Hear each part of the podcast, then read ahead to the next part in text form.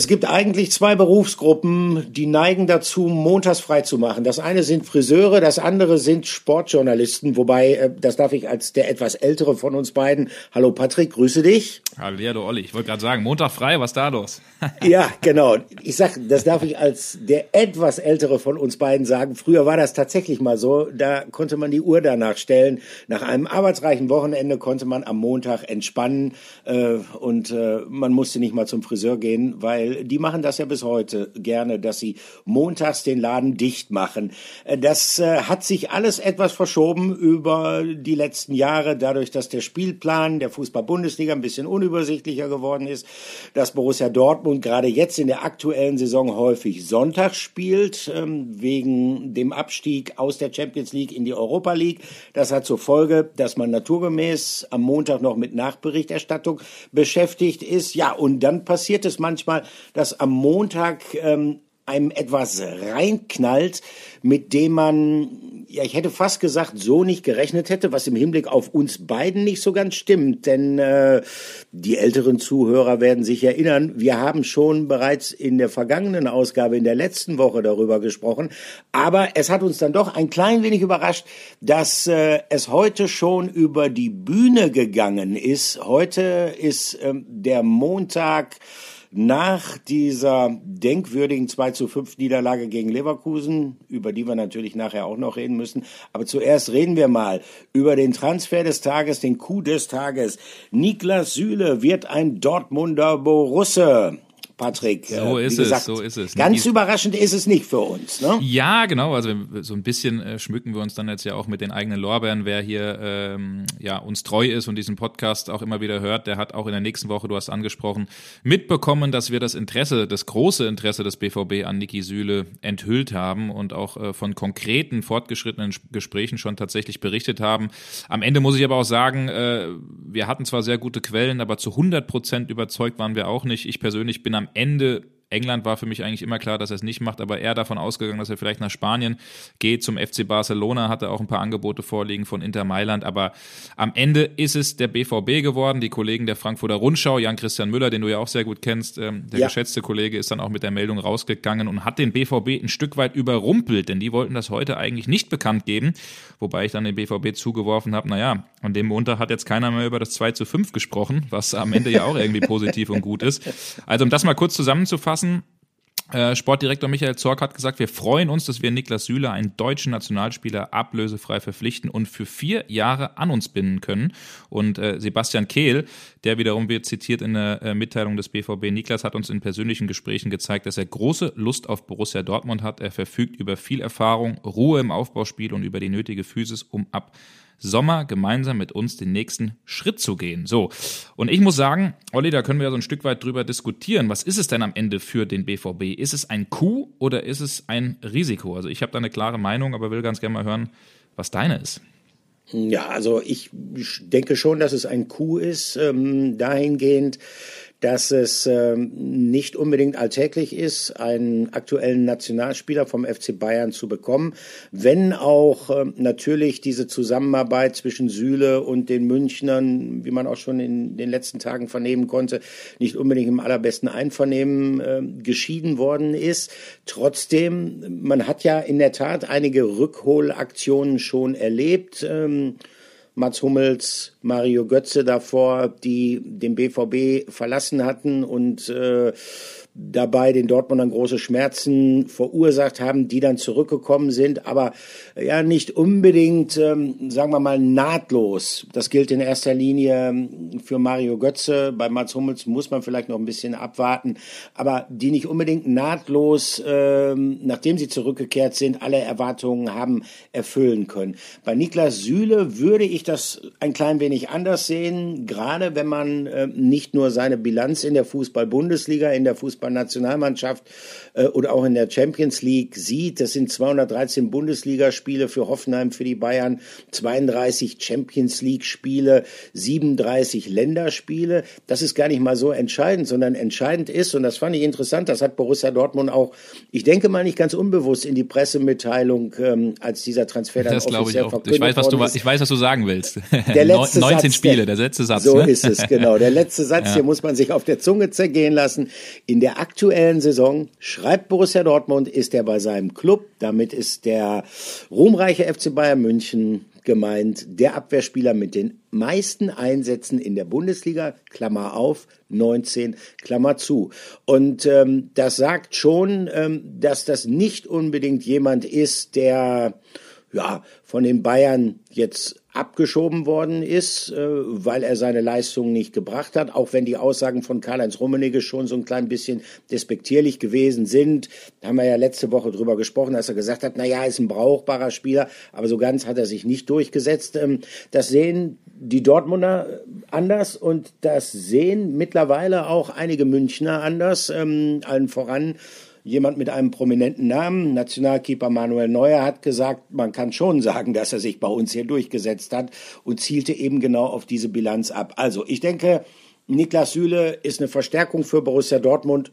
Darüber kann es eigentlich keine zwei Meinungen geben, denn ähm, er ist ein mehr als solider Innenverteidiger. Lothar Matthäus hat es auch gesagt, einer der besten deutschen Innenverteidiger, ist auch vielseitig, kann auch auf der Rechtsverteidigerposition zur Not mal eingesetzt werden. Und vor allen Dingen, darauf kommen wir später gleich noch, dass das nicht unbedingt die Stärke der Dortmunder Abwehrspieler ist.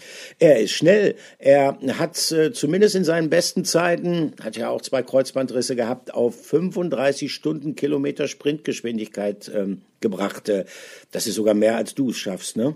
Ja, je, je geschafft habe, obwohl ich glaube ich auch ganz ganz ganz, ganz passabel äh, fitnesstechnisch mal unterwegs war, aber mittlerweile äh, äh, nicht mehr. Ähm, ich habe tatsächlich äh, genau diese Statistik mir nochmal angeschaut, weil ähm, einige eben das äh, gesagt haben, dass Niklas Süle ein langsamer Spieler ist und in der aktuellen Saison hat er die Schallmauer von 34 km/h durchbrochen und um das mal so ein bisschen in Relation zu äh, zu stellen, ähm, damit äh, ist er fast so schnell wie bei Dayot Upamecano, der äh, 34,2 gelaufen gelaufen ist. Äh, Tiangu Nianzu, der ist äh, gerade mal bei, oder ja, war gerade mal bei 29,2, glaube ich.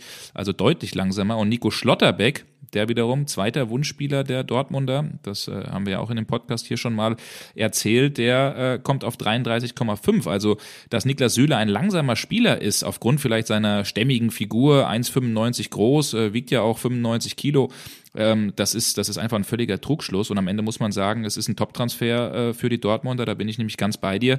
Die haben sich wirklich sehr ins Zeug gelegt, als sie sehr früh dann auch gehört haben, ähm, dass Niklas Süle mit dem Gedanken spielt, die Bayern zu verlassen. Und da äh, haben wir uns heute auch mal ein bisschen umgehört im, im Dortmunder Umfeld, aber auch im Umfeld von Niklas Süle. Und da haben tatsächlich einige, äh, ja, einige Dinge den Ausschlag gegeben, die am Ende dann zu dem Transfer geführt haben. Das wollen wir gleich mal ein bisschen aufdröseln, aber da fällt mir gerade ein, Volker Struth, der war ja am Sonntag bei uns im äh, Sport 1 Doppelpass zu Gast und der hat nämlich auch so ein bisschen aus dem Nähkästchen geplaudert und äh, da wollen wir mal ganz kurz reinhören. Also Niklas Süle erinnert mich so ein bisschen an die, an die Personalie Toni Kroos. Ein ähnliches Thema gab es auch so Aussagen, die in die Richtung gehen. Wenn er da ist, okay. Wenn nicht, auch okay. Und ähm, finde es, um jetzt nochmal erstmal bei der Aussage zu bleiben, ähm, unglücklich, weil der Spieler ja mindestens noch ein halbes Jahr bei den Bayern spielt. Also wenn ich jetzt einen Mitarbeiter verlieren würde, der im Sommer mein Unternehmen verlässt, dann würde ich das, glaube ich, gar nicht oder anders kommunizieren. Das mal, das mal Thema 1. Wir sind aber genau bei dieser Aussage schon in der Begründung, warum Niklas Süle den Verein verlässt. Weil er einfach das äh, Gefühl hat, ähm, kommen wir gleich auf das Thema, ähm, nicht wertgeschätzt zu werden.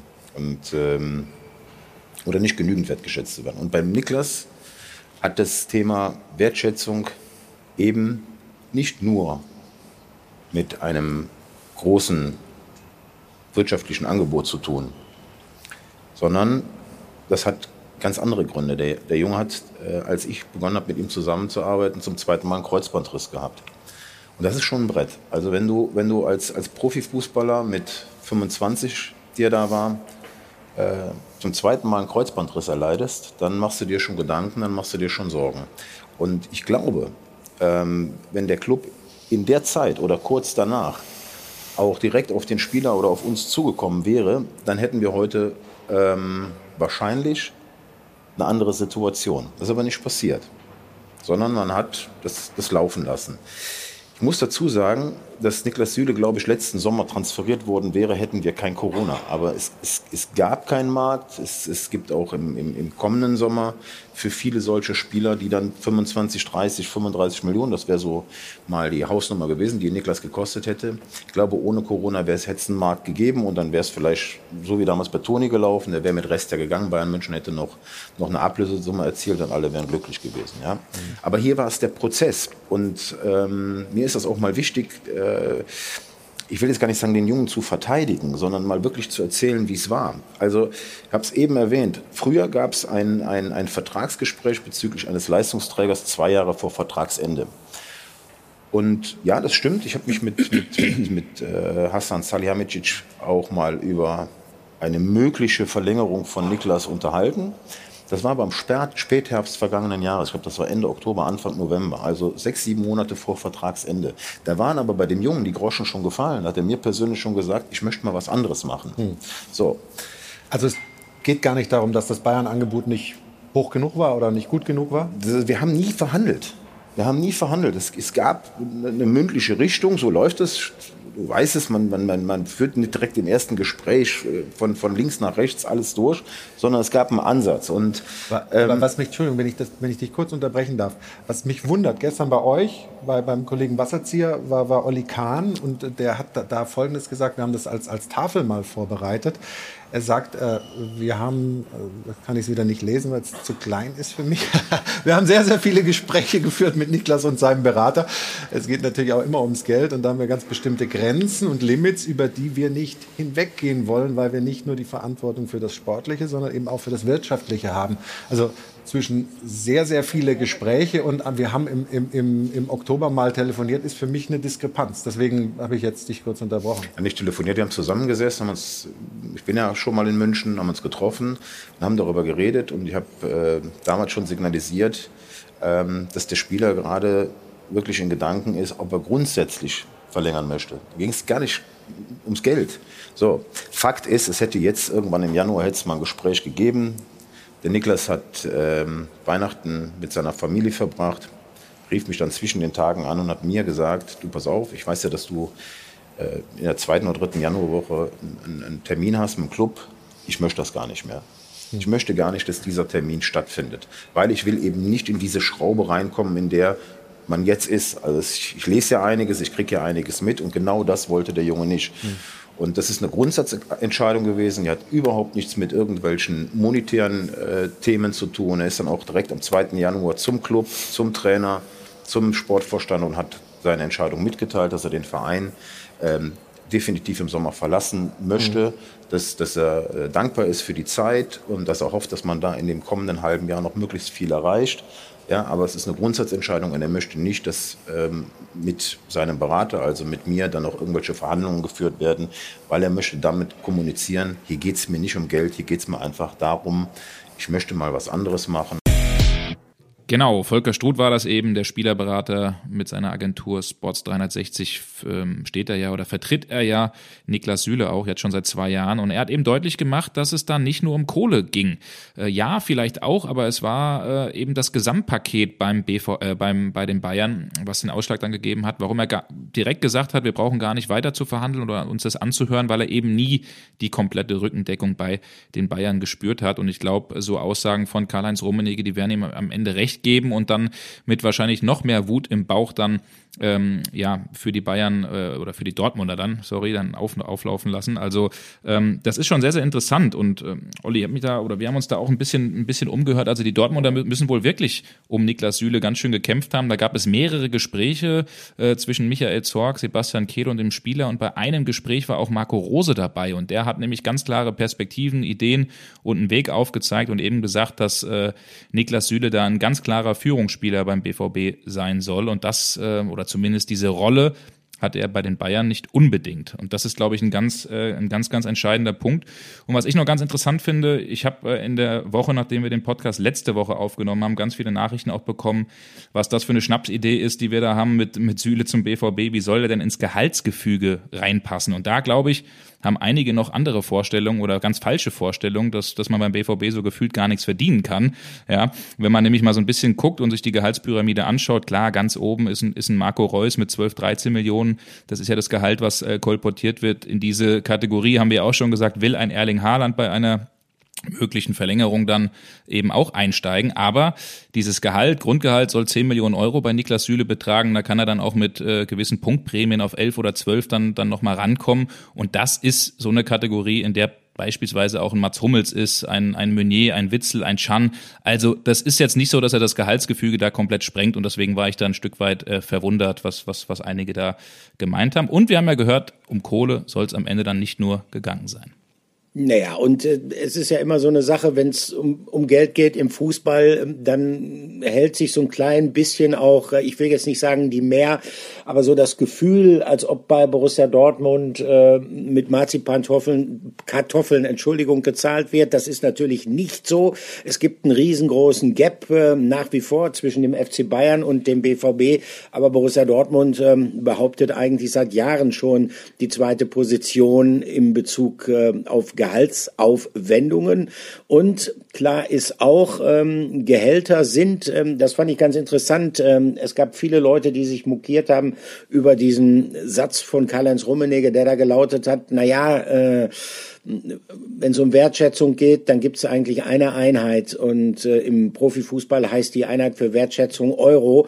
Ähm, das klingt brutal, das klingt nach ähm, Manchester Kapitalismus, aber es ist irgendwo auch die Wahrheit dahingehend, dass natürlich innerhalb einer Hierarchie in der Mannschaft das Gehaltsgefüge auch in etwa die Leistungsfähigkeit des Kaders abbilden muss. Ähm, um das Thema Geld dann auch wieder zuzumachen, ähm, es ist in etwa das, was Niklas Süle bislang beim FC Bayern gekriegt hat, was er dann zukünftig in Dortmund verdienen wird. Aber es ist immer noch eine Menge mehr, weniger als das, was er sich für eine weitere Zusammenarbeit mit dem FC Bayern vorgestellt hat. Da war ja die Rede von Forderungen bis hin zu 15 Millionen. Das ist natürlich extrem viel.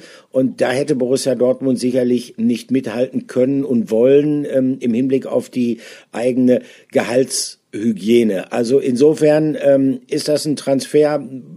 Bei den Summen muss man schlucken, aber ich kann mich auch erinnern, dass schon in den 90er Jahren, ähm, äh, sagen wir mal, bei mir auch der Schluckmuskel sehr angespannt war, als ich damals gehört habe, was Karl-Heinz Riedle in Dortmund äh, verdienen wird. Ähm, und da war die Rede von ich glaube, roundabout etwa zwei Millionen deutschen Mark. Also inflationäre Steigerung der Gehälter im Profifußball. Zeiten ändern aber sich, ja. In der Tat, das ist nichts Neues. Äh, toi, toi, toi sind äh, die Gehälter von Sportjournalisten einigermaßen stabil geblieben. Auf niedrigem Niveau. Nein. Äh, ja, auf 10 bis 15 kommen wir nicht, ne? Nee, nicht ganz, nicht ganz. Ähm, das nur ein kurzer Einschub. Ähm, und was natürlich auch ein ganz wichtiger Aspekt ist, der für diese Verpflichtung, immer wieder muss man ja auch betonen, dass es eine ablösefreie Verpflichtung sein wird. Was auch ein wichtiger Aspekt ist, der dafür spricht, ist die Tatsache, dass A, du hast es gesagt, äh, Marco Rose auch in die Gespräche involviert war, dass Marco Rose ein großes Interesse daran hat, ihn zu bekommen und dass gleichzeitig auch angedacht ist, dass ihm eine Führungsrolle angetragen wird. Da wiederum wird der Trainer natürlich gefordert sein, äh, Niklas Süle dann zu diesem Führungsspieler auch letztendlich zu machen. Aber der Trainer ist ein entscheidender Aspekt. Was hinzukommt, ist noch, dass Borussia Dortmund eigentlich schon sehr, sehr lange Interesse an Niklas Süle hat. Ich kann mich gut erinnern, bevor Niklas Süle damals von der TSG Hoffenheim zum FC Bayern gewechselt ist, hat Borussia Dortmund mehr als nur seine Fühler ausgestreckt, hat versucht, ihn zu bekommen. Gut, das ist dann letztendlich gescheitert, nachdem die Münchner dann auf den Plan getreten sind. Da konnte der BVB finanziell entsprechend nicht mehr mitstinken. Trotzdem, der Verein will ihn eigentlich seit Jahren. Der Trainer ist ist von überzeugt. Das ist in der Tat dann äh, äh, mehr als nur ein wichtiger Aspekt, diesen Transfer zu tätigen. Fraglich dennoch, logischerweise. Ähm, es gab auch immer mal wieder Kritik an Niklas Süle, an seiner Einstellung. Äh, wir haben es auch kurz angerissen in der letzten Woche. Diese, ich nenne es mal, phasenweise mit sich herumschleppenden Gewichtsprobleme, die er da gehabt hat. Äh, Patrick, wie würdest du dieses Risiko, was natürlich bei dem Gehalt in so einer Größenordnung immer ein bisschen mit drin ist, wie würdest du dieses Risiko einschätzen, kalkulieren? Ja, das wird, glaube ich, tatsächlich sehr, sehr spannend, weil ich erinnere mich noch daran zurück. Im Sommer bei der EM in Seefeld war ich beim Trainingslager äh, der deutschen Nationalmannschaft dabei. Damals noch Bundestrainer Joachim Löw und der hat äh, ja, muss man schon sagen, öffentlich Niklas Süle auch gerüffelt, hat gesagt, er ist in, in, in einem Zustand, wo er einfach nicht fit genug ist und äh, indem wir ihn erstmal reinbekommen müssen, da wurde ein extra Fitnessplan, Ernährungsplan dann auch für Niklas Süle entworfen. Und dem, so haben wir ge äh, gehört, ist er dann auch echt strikt gefolgt. Am Anfang war er unter Hansi Flick ja zwei Spiele nicht dabei, aber mittlerweile ist er, ist er auch da ähm, dann auf dem Weg, ähm, äh, eine Stütze auch, auch wieder zu werden. Und äh, das war tatsächlich auch in den Gesprächen, so haben wir es gehört, ein Thema beim BVB, auch intern, aber auch was man wirklich wirklich direkt mit Niklas Süle auch besprochen und angesprochen hat. Wie ist denn dein Lebenswandel? Wie ist die Einstellung aktuell? Und da wurde dem BVB schon, schon ziemlich klar versichert, dass es Klick gemacht hat bei dem Spieler, der ja auch zwei Kreuzbandrisse hatte. Das darf man auch ein kleines Risiko nicht ganz vergessen. Aber so Verletzungen, das sieht man jetzt auch bei einem Gio Reyna, das macht auch was mit einem Spieler, weil man eben auch lernt. Erling Haaland hat es beispielsweise jetzt jüngst auch in einem Interview bei Sky gesagt, er möchte eigentlich, das ist der größte Punkt, an dem er arbeitet, verletzungsfrei bleiben. Und das passt dann eben nicht zusammen, wenn man, ich sag mal, Pizza oder Burger isst, so wie ich das äh, sehr gerne mache, aber ich bin auch nun mal kein Leistungssportler. Äh, ähm, ja, das, äh, das ist ein ganz wichtiger Punkt, auf den man, glaube ich, achten muss und äh, wo es auch eben bei Niklas Süle dann Klick gemacht hat, dass er eben merkt, zu einem Profi sein gehört eben auch mehr dazu als, äh, als einfach nur Fußball spielen, sondern ein professioneller Lebenswandel. Und das, so hört man, das hat er eigentlich jetzt auch ein Stück weit, ein Stück weit gemerkt. Was ich noch spannend finde zu unserer Frage Kuh oder Risiko, da bin ich mal gespannt, Olli, wie du das äh, einordnest weil äh, ich so ein bisschen quer gelesen habe und mich mit Leuten unterhalten habe, auch Fans, und die haben äh, so ein Stück weit gesagt, ja, das ist ja, das ist ja wieder auch nur ein Spieler, der gescheitert ist, den die Bayern nicht haben wollten und haben den so ein bisschen Kategorie, das ist so Kategorie Brand, Kategorie Schulz, irgendwie Nationalspieler, aber am Ende kommt dann vielleicht nicht der gewünschte Effekt dabei heraus. Ähm, wie siehst du das denn? Ich würde es, wenn man insgesamt die Entwicklung von Niklas Süle sieht, anders bewerten. In der Tat, man weiß es natürlich nie hundertprozentig, aber ich glaube, dass er 37 Länderspiele hat er mittlerweile absolviert unter zwei verschiedenen Bundestrainern, die beide eigentlich von seinen Qualitäten überzeugt sind. Äh, das ist etwas, was äh, für die Nachhaltigkeit dieses Spielers spricht. Das muss man schon mal deutlich herausstellen. Hinzu kommt, dass er jemand ist, der ähm, bei Bundesliga-Trainern verschiedenster Art, bei Top-Trainern große Wertschätzung genießt. Nicht zuletzt auch bei Julian Nagelsmann. Julian Nagelsmann, der ihn ja auch aus Hoffenheim noch kannte und äh, der nicht von ungefähr in München, wir haben es gehört, er ist der Abwehrspieler beim FC Bayern in dieser Saison mit den meisten Einsätzen, also und von den deutschen Nationalspielern. Deshalb glaube ich, äh, wenn äh, diese Fachleute von ihm überzeugt sind, dann gibt es eine relativ hohe Wahrscheinlichkeit, dass das jemand ist, der sein Leistungsniveau mindestens halten kann, wenn nicht sogar ausbauen kann. Ähm, er hat anerkannterweise eine Qualität, die international gesehen wird. Also ich glaube, man kann ihn schlecht da jetzt äh, mit Schulz vergleichen. Ich glaube auch nicht, dass er sagen wir mal, ähm, diesem Image der klassischen Rückkehrer, die es ja schon gegeben hat mit, mit Hummels und auch mit Götze, die dann den Weg zurückgefunden äh, haben vom FC Bayern zum BVB vergleichen kann. Ich glaube, dass äh, Niklas Süle ist äh, ein Spieler mit einer anhaltenden Perspektive, das unterstreicht auch sein Alter. Äh, kalkulierbares Risiko würde ich ähm, als Fazit ziehen wollen. Sehe ich auch so. Vor allen Dingen vom Hintergrund, du hast es angesprochen, ablösefrei. Also gehen wir mal zwei Jahre zurück. Ohne Corona, der, der BVB hätte den niemals verpflichten können. Da reden wir dann von Summen irgendwie 50, 60 Millionen aufwärts für einen Top-Innenverteidiger, äh, deutscher Nationalspieler. Äh, und der Markt hat einiges gemacht natürlich mit dem, mit dem Business und äh, der Fakt, dass er eben ablösefrei ist und nur, sage ich mal, sage ich mal, ein überschaubares Handgeld kostet und dann eben das Gehalt dazu kommt, ist es für den BVB am Ende ein Transfer-Coup. Natürlich muss das Niklas Süle noch beweisen dann und auch Marco Rose, der den auch äh, eben dahin kriegen muss. Aber ähm, ich glaube, Olli, das können wir so unter dem, unter dem äh, Fazit dann eben stehen lassen. In der Tat. Und äh, es gibt Bedarf. Das äh, wissen wir nicht erst, oh, aber ja. es ist uns dann deutlich noch einmal vor Augen geführt worden am Sonntag bei dieser 2 zu 5 Heimniederlage gegen Bayer Leverkusen. Es gibt Bedarf im Defensivbereich, ähm, auch vor dem Hintergrund, ähm, dass da von den BVB-Innenverteidigern auch so ein paar Perspektiven offen sind. Also dann Axel Sagadou beispielsweise, Vertrag läuft äh, zum Ende der Saison aus. Äh, es ist nicht klar, wie es danach weitergeht. Ähm, die Ausleihe von äh, Marian Pongracic äh, vom VfL Wolfsburg, die endet da kann man sicher sagen, dass das nicht verlängert werden wird. Naja, und dann wird äh, 2023 ein ganz, ganz spannendes Jahr, denn dann laufen die Verträge aus von Manuel Akanji und Mats Hummels. Also Bedarf gibt es in jedem Fall. Wir wissen es seit dem Leverkusen-Spiel und äh, wir haben ja in früheren Podcast-Folgen immer mal diese schön nette, leicht boulevardeske Rubrik gewählt, Aufreger der Woche. Da haben wir uns dann auf ähm, einzelne Vorfälle bezogen während eines Spiels. Diesmal sind wir uns einig, der Aufreger der Woche war das Spiel und die Vorstellung von Borussia Dortmund gegen Bayer Leverkusen schlechthin. Deshalb Jetzt hier bitte Fass ab, die Rubrik. Aufreger der Woche.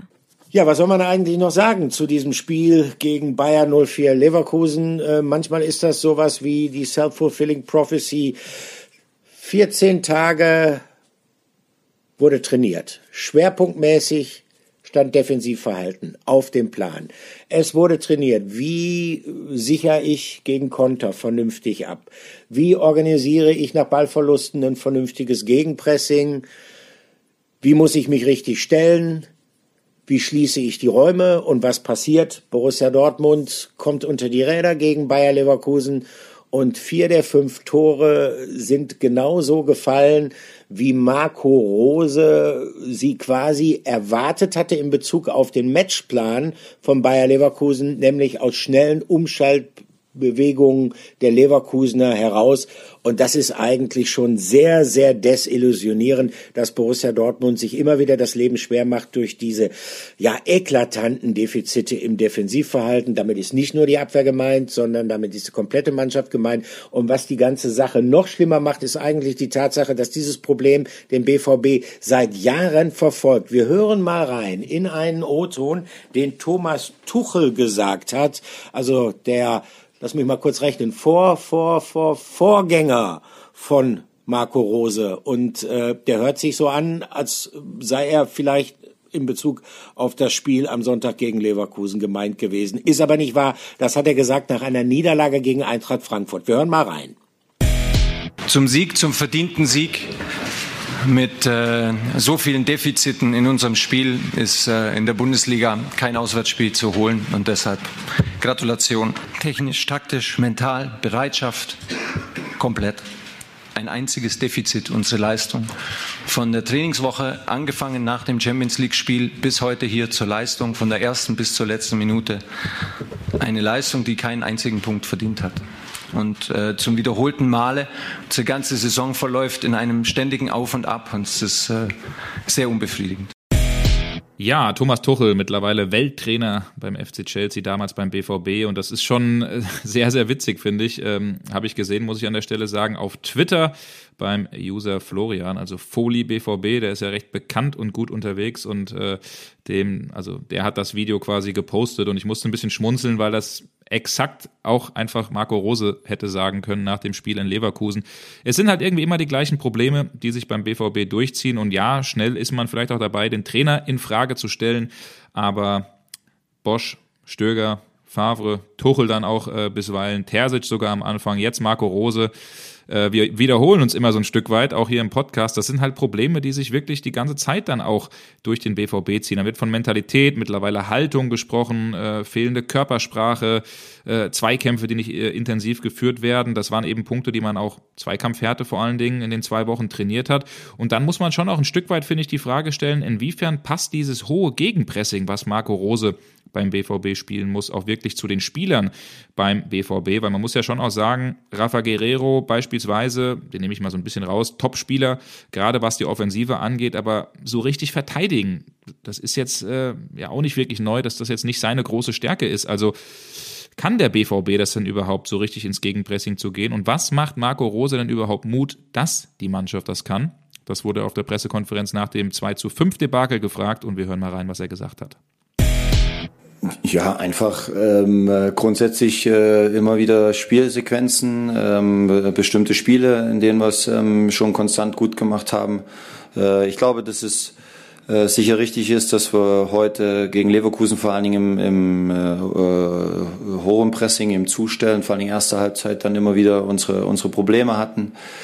Äh, ich glaube, das ist äh, heute dann vor allen Dingen aber das Thema Umschaltspiel äh, Leverkusen war, äh, was wir ähm, nicht in den Griff bekommen haben. Äh, sehr ärgerlich natürlich, weil wir genau das als ihre absolute Waffe ausgemacht haben, weil wir gesagt haben, dort müssen wir vor allen Dingen auf Ballverluste äh, Punkt eins gut im Gegenpressing sein, Punkt zwei ähm, äh, gut in der in, in der Restverteidigung und wenn wir vier Umschalttore bekommen, das eine der Freistoß entsteht aus einem aus einem Konter, dann ist es natürlich mehr als ärgerlich, weil wir nochmal das vorher ähm, ganz klar auch als den, den Matchplan von Leverkusen ausgemacht haben und das ist dann auch so gekommen. Naja, was soll er sagen, Marco Rose? Das ist halt sein Stil. Er bevorzugt einen Fußball, der viele Pressing, viele Gegenpressing-Elemente in sich birgt. Und seien wir mal ehrlich, das ist auch der Fußball, der eigentlich den Anforderungen entspricht, die du bringen musst, äh, den du gerecht werden musst, wenn du zur internationalen Spitze zählen willst. Nur das Problem, das Borussia Dortmund hat, ist, äh, und das ist meiner Ansicht nach die Sollbruchstelle dieser Mannschaft, es mag auch sein, dass es mal Spiele gegeben hat, wo die Mentalität äh, nicht ausgereicht hat der Spieler. Es mag sicherlich auch Spiele gegeben haben, wo der Trainer mal den einen oder anderen Fehler gemacht hat. Hat mich natürlich auch gefragt nach dem Leverkusen-Spiel, hm, wäre es nicht besser gewesen, mit zwei Sechsern zu spielen, statt nur mit der Hut auf der Sechs. Aber das entscheidende Problem, die Sollbruchstelle, der BVB hat ein Geschwindigkeitsdefizit und das ist es letztendlich, was das Defensivverhalten dann dilettantisch auslässt, wenn es gegen Gegner geht, die mit sehr hohem Tempo attackieren. Und Leverkusen ist zurzeit sicherlich die beste Kontermannschaft in der Fußball-Bundesliga. Und ähm, es gelingt dem Team von Marco Rose deshalb nicht wegen diesem Geschwindigkeitsdefizit auch, nach Ballverlusten dann die gefährlichen Räume sofort zuzustellen oder wenn die Außenverteidiger weit vorgerückt sind und es dann zu einem Ballverlust kommt, dann fehlt die Absicherung, denn weder Meunier rechts, der wird dann ja auch ausgewechselt, noch Rafa Guerrero, die fügen halt über diese nötige Schnelligkeit, um rechtzeitig zurückzukehren. Dann gibt's natürlich die Möglichkeit, dass die Mittelfeldspieler sich fallen lassen, sich dann einrücken. Auch da gibt's immer wieder Probleme. Und die spannende Frage ist, ähm, liegt Rose damit richtig, wenn er weitermacht äh, und weiterhin ganz auf äh, dieses Pressing gegen Pressing-Spiel setzt? Äh, ich kann mich erinnern, Lucien Favre, der war in der Fehleranalyse eigentlich ähnlich wie Rose unterwegs, hat gesagt, okay, da haben wir Probleme und er kam da zu einem ganz anderen Schluss und er hat die Mannschaft deshalb zu einer sehr, sehr kontrollierten Spielweise angehalten, so nach dem Motto, lass uns alles verhindern, was zu Ballverlusten führen können, lass uns das Risiko minimieren.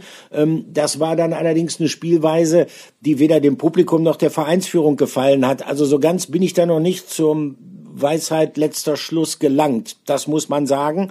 Fakt ist, um das grundsätzlich zu ändern, ähm, bedarf es sicherlich auch ähm, ja einer personellen Blutauffrischung. Und dann wären wir eigentlich auch schon bei Niklas Süle. Das könnte natürlich jemand sein, der dann ein Puzzleteilchen in diesem irgendwann über die nächsten Jahre 2023 ähm, laufen relativ viele Verträge aus, zusammenzusetzenden Puzzle äh, sein könnte. Also ähm, die Frage liegt Rose richtig? Ich glaube grundsätzlich ja, weil wenn du auch irgendwann mal wieder titelfähig sein willst, dann musst du natürlich ähm, Pressing und Gegenpressing beherrschen. Die Mannschaft hat Schwierigkeiten. Das liegt nicht nur an der Mentalität, sondern das liegt auch an einem teilweise vorhandenen Geschwindigkeitsdefizit. Das ist meine Einschätzung. Das Publikum ähm, ist ungeduldig. Das konnte man auch feststellen. Naja, äh, es gab ähm, laute Pfiffe. Es gab vereinzelte, muss man Fairness halber immer wieder sagen, vereinzelte Rose-Rausrufe. Naja, und dann hat's noch, ähm, Patrick, du hast ähm, den Marco Rose auf der Pressekonferenz darauf angesprochen, dann gab's noch ein Wortgefecht zwischen dem BVB-Coach und dem Trainer. Ne? Wie, wie hast du das mitbekommen? Ich habe das gar nicht gesehen. Ja, ich habe ja äh, das Glück, muss ich in dem Fall sagen. Also ich will, ich will jetzt nicht sagen, dass ich nicht arbeite während des Spiels, aber wir werden äh, aus der Redaktion äh, wunderbar unterstützt. Deswegen ist es nicht so, dass ich äh, wie früher klassisch den Spielbericht schreiben muss, sondern mich wirklich äh, auch fokussieren und konzentrieren kann auf das, was auf dem Spielfeld und vielleicht auch nebendran passiert. Und deswegen konnte ich in der Schlussphase nach dem 1-5 ähm, eben runtergucken und habe Marco Rose gesehen, wie er fuchsteufelswild sich umgedreht hat und mit einem Fan gesprochen hat, äh, der extra runter an die an die Bande quasi an die Bank gelaufen ist auf Höhe der Mittellinie und da von eigenen Freunden wirklich zurückgehalten wurde ähm, und wüst geschimpft hat und auch die Spieler beschimpft hat. Welche Worte jetzt gefallen sind, das konnte ich natürlich in dem 10.000 Zuschauer äh, fassenden Stadion an diesem Tag nicht hören. Aber da mussten sogar Ordner in äh, orangenen Leibchen einschreiten und den und den eben zur Rechenschaft ziehen. Und das habe ich Marco Rose dann am Ende äh, des Spiels dann nochmal gefragt, weil ich diese Szene doch auch ein Stück weit interessant fand. Und hier ist die Antwort von Marco Rose. Äh, Pfiffe, wenn du als Borussia Dortmund zu Hause fünf Gegentore bekommst, das Spiel verlierst, äh, äh, ja, mehr als verständlich, total nachvollziehbar. Äh, die Leute kommen ins Stadion, um, um ihre Mannschaft ähm, nach vorne zu peitschen, um, um Fußballspiele ähm, zu gewinnen, gemeinsam.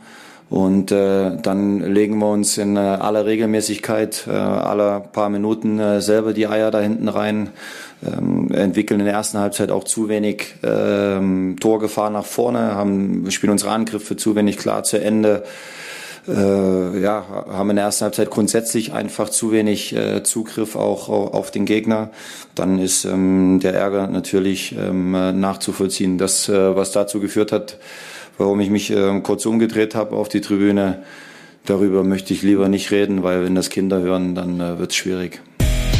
Ja, nicht jugendfrei. Also das ist ja sowieso so ein bisschen so, dass man äh, im Fußballstadion denkt, ich bezahle hier Geld, ich trinke Bier, ich sehe einen Fußballverein und ich kann dann rumpöbeln und rumschreien, wie ich will. Das macht vielleicht auch ein Stück weit Spaß an manchen Stellen und das ist auch, glaube ich, ein bisschen erlaubt im Fußball, aber manchmal sollte man dann doch mal überlegen, was man sagt. Da stehen auch immer ein bisschen Menschen äh, da unten. Da haben wir letztens ja auch äh, im Podcast drüber gesprochen, als es um die Causa Max Eber ging. Ähm, ja, nichtsdestotrotz äh, würde ich das Ganze jetzt äh, nicht überbewerten, aber es wird trotzdem spannend sein, wie die Entwicklung auch beim BVB in den nächsten Wochen äh, hingeht. Marco Rose hat ja, haben wir eben auch im Statement gehört, äh, schon gesagt, dass er Verständnis auch für Pfiffe hat, wenn man zu Hause 2-5 verliert. Olli, wir mussten auch ein bisschen überlegen, man hat in der BVB eigentlich mal so hoch verloren. 1-5 ja gegen Stuttgart, danach wurde Lucien Favre entlassen. Das waren aber auch andere Vorzeichen, aber da muss man schon lange kramen und überlegen und ähm, wie gesagt, da sind wir wieder am Anfang. Also, dass jetzt Niklas Süle verpflichtet wird oder das eben bekannt gegeben wird, äh, hat, glaube ich, den BVB heute ein Stück weit gut getan, dass man diese 2-5 auch ein bisschen aus der Medien, aus den Medien, aus den Köpfen, aus den, aus den, ja, sonst wie irgendwie rausbekommt und so ein Stück weit auch für Aufbruchstimmung sorgen konnte. Aber es muss sich beim BVB natürlich etwas ändern. Ja, denn ich glaube, die Bayern, die haben das Spiel auf der Couch gesehen und sich ein Stück weit wieder ins Fäustchen gelacht, weil so echte Bayernjäger, gibt es in der Saison nicht. Ne? Das gehört leider auch zur Wahrheit. Das ist leider so. Das ist leider so, aber möglicherweise ist Borussia Dortmund, ähm, wie gesagt, Süle kommt im kommenden Sommer, möglicherweise ist Borussia Dortmund ja dabei, sich in etwas Neues hereinzuarbeiten und äh, dieses Spiel gegen Leverkusen hat durchaus äh, den Eindruck unterstrichen, dass das der richtige Schluss sein könnte, dass ähm, der BVB möglicherweise einen größeren personellen Umbruch in den nächsten zwei, drei Transferfenstern bewerkstelligen muss, als das der eine oder andere vielleicht vor dem Spiel gegen Leverkusen gedacht hat. Wir kommen zum Ende heute. Ereignisreicher Montag. Ich will es kurz machen, weil du musst gleich auch noch in die Live-Sendung. Du musst noch mal über Niklas Süle sprechen, aber das ist ja da auch... sind wir wieder beim Montag, ne? wo, ich, wo man sich Genau. eigentlich ausruht. Angenehmes Thema. Mir bleibt eigentlich nur noch zu sagen, ähm, im Gegensatz äh, zu dem, was Marco Rose gesagt hat, uns bei der Dortmund-Woche können gerne auch Kinder zuhören. Wir sind jugendfrei, zumindest was den Sprachgebrauch angeht. Absolut. Ich bin's auch sonst. Absolut. Das kann ich bestätigen, Olli. Das bist du auch sonst. Auch, auch nach zwei, drei. Bier oder Wein. Alles gut. Ja. Ja, dann freuen wir uns, dass ihr das nächste Mal wieder, wieder einschaltet, dabei seid. Schickt uns gerne wieder Fragen, Feedback. Da freuen wir uns immer ganz besonders. Und ja, ihr merkt wahrscheinlich, ähm, dass wir dann doch auch, oder ich hoffe, dass man merkt, dass wir ganz gute Infos haben. Da lagen wir letzte Woche gar nicht so falsch. Freuen uns, dass ihr uns am Ball bleibt und ja, auf bald, ne? In diesem Sinne, bis nächste Woche. Ich